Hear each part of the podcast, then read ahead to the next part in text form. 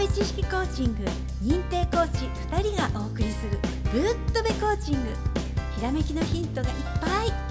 原隆コーチと渡辺直子コーチがお送りします。それでは本編スタートです。皆様こんにちは。渡辺直子です。こんにちは。原隆です。はい、えー、夏休みっていう方もね多いと思うんですけれども。はいあの夏休みだよねって言っても学生さんによってはねあの授業が遅れてて夏休み、ね、短くされちゃったんですっていう方もいるんですよ。ちょうどね、えー、その学生さんからね、はい。えー、お便りがね来てまして、はい。えー、20代の女性さんからなんですけどね、はい。これをちょっとね読みますね。はい私の大学ではワクチンを打たないと実習を受けられないという規則になってしまい単位を取るためにはワクチンを接種しないといけません。とても悩んでいます。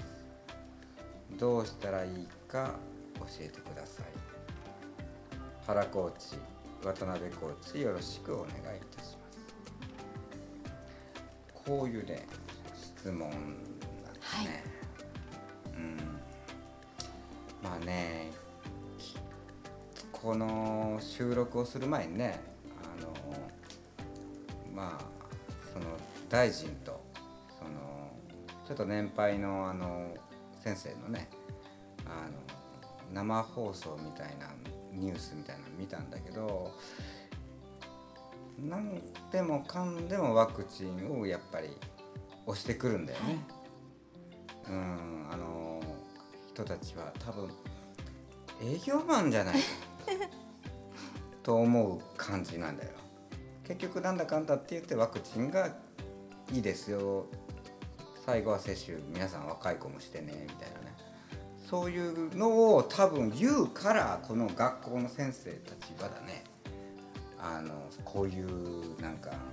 規則を作っちゃってしまって、えー、生徒の皆さんにも行き着くところはワクチン接種みたいななんか動きが非常に見える。ね、もう政府が言うからみたいな、もうワクチンありきで世の中進めていきたいみたいな、うん、うん、そんな感じになってますね。まあこれはねそのまあちょうど戦後じゃん。はい戦後戦争がもうちょっとしたら終わる記念日になるやんか、まあ、ちょっと考えないとならんのだけどこれはも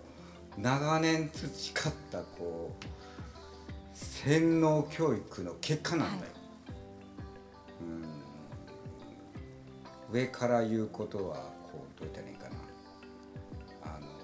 鵜呑みにさせられるみたいな、ね、あの思考停止しちゃってるんですよね。うん、うん、あの一応ね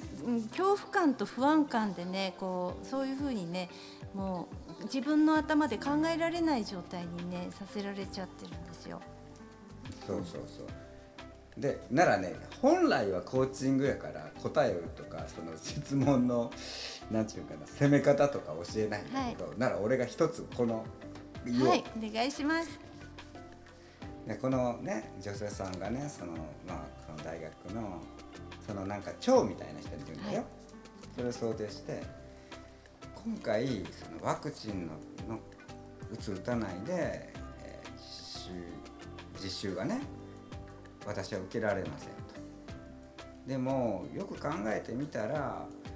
そのワクチンがどうのこうの言うよりも実習自体を受けても受けなくても特例で、えー、今回は単位を上げますっていうふうにすればいい。すごい。それすごいんじゃないですか？そうやろ、はい、別にそんな実習が必須とかいうのと、はい、ワクチンが必須ってどれるか、はい、これ？セットになっちゃってますねいつの間にかね、うん、なんかおかしいよねこれだからそういうふうにすればええやんか。ね。まああとこう攻めていったらそのそのなんていうの因果関係はどうなんだとかっていう難しい方向に行くけどそのまあそこまでいかないでもこの今の質問をあの一回言ってみてまたどういうふうに返ってきてきたかね、はい、あの番組の方に送っていただければ。大変嬉しいですけどということではい、はい。まあ、こういうことでスコトーマっていうものが今すごくいっぱいあってそのスコトーマがなんかや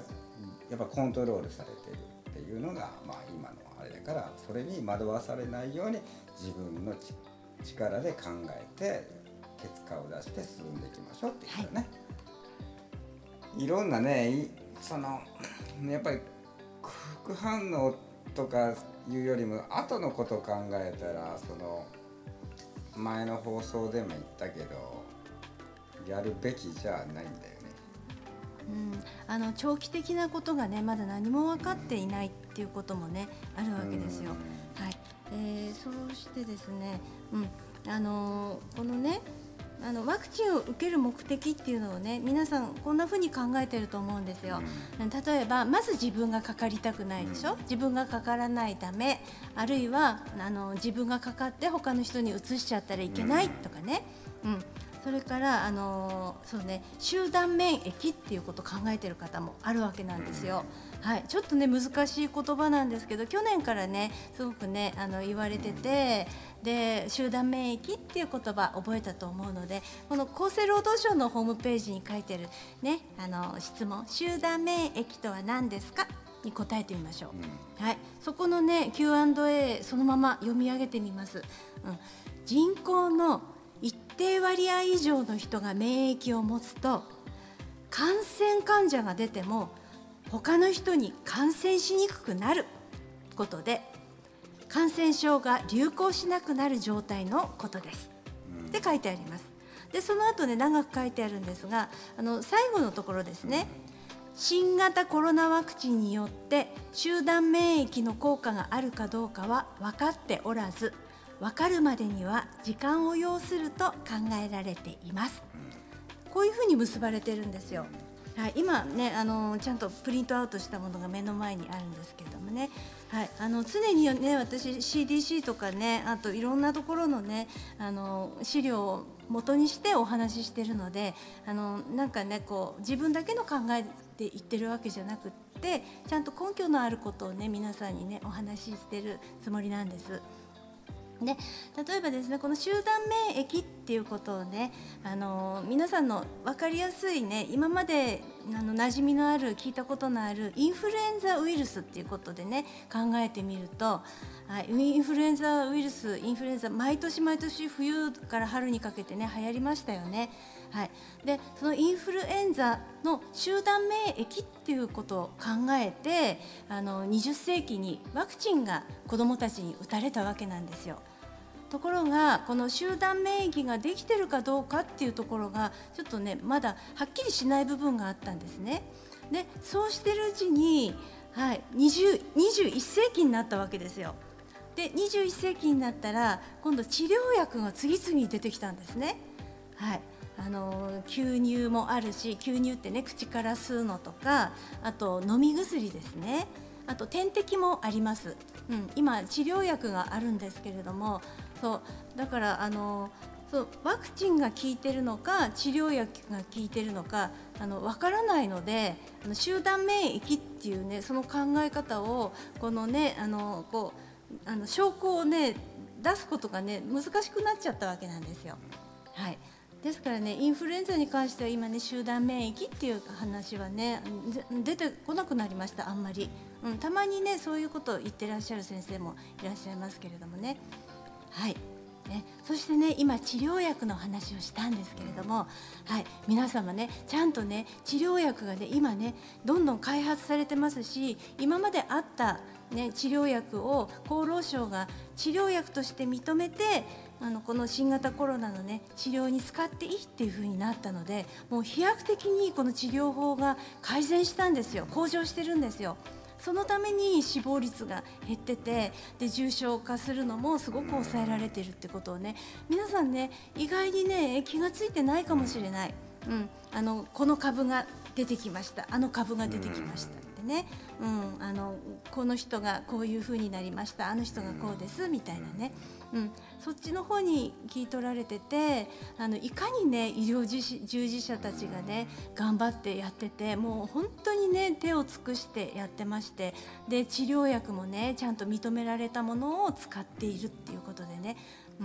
うん、でね、もちろんね対症療法っていうことでね熱を下げたり、ね、あの体調を整えたりっていうそういうお薬も使うんですけれども治療薬っていうのもね今使われているんですよ。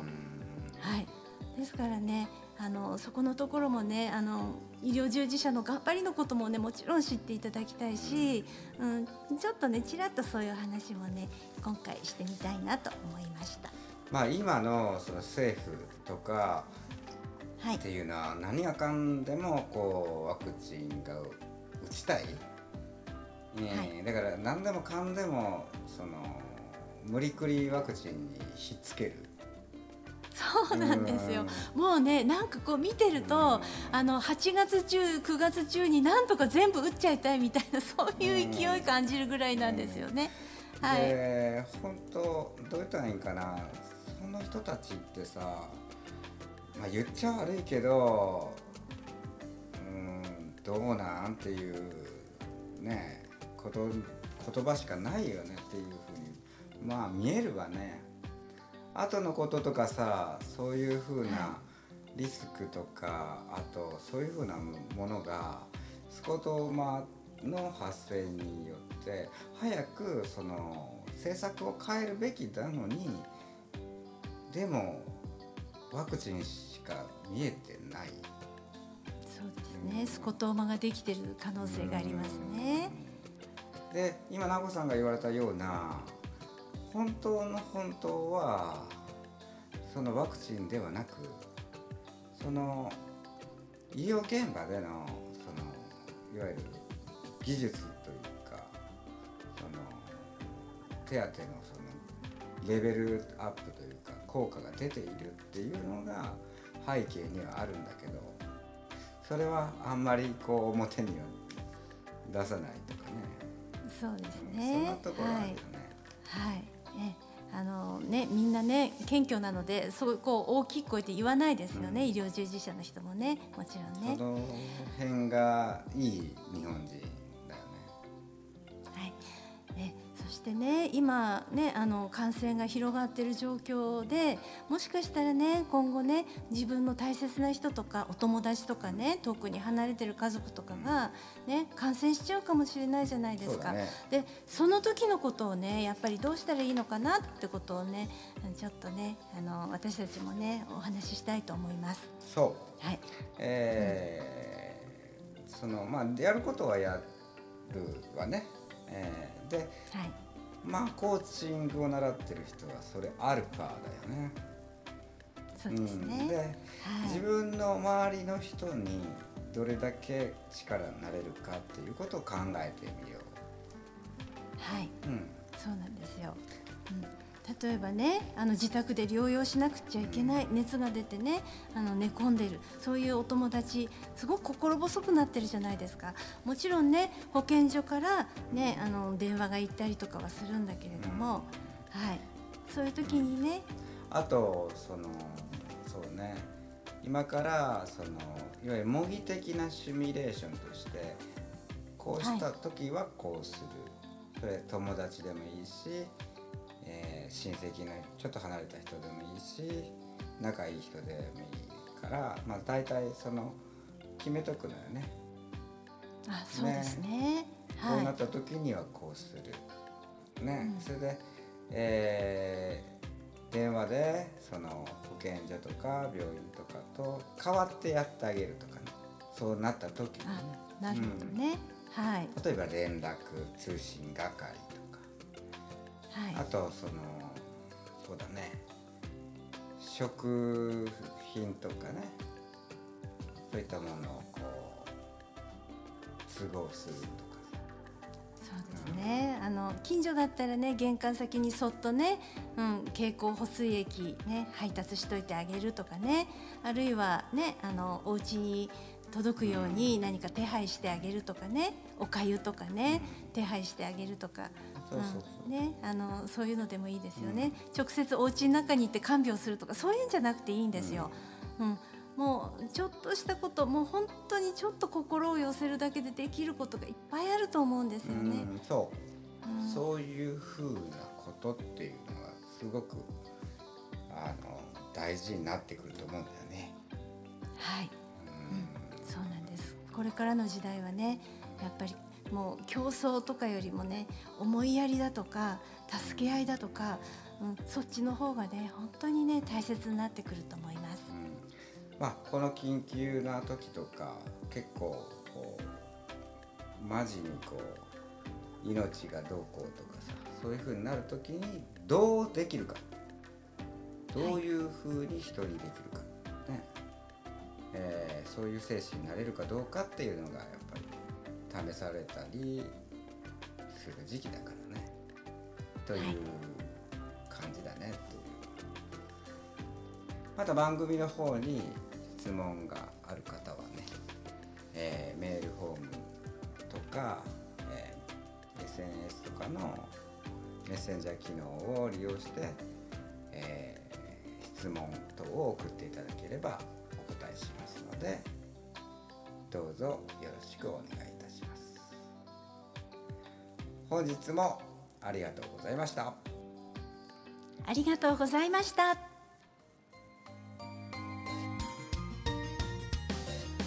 友部知識コーチング認定コーチ2人がお送りするグッドベコーチング。今日のお話はいかがでしたか？ひらめきのヒント見つかりましたか？質問のある方は説明書きにあるメールアドレスにどうぞ。では次回もお楽しみに。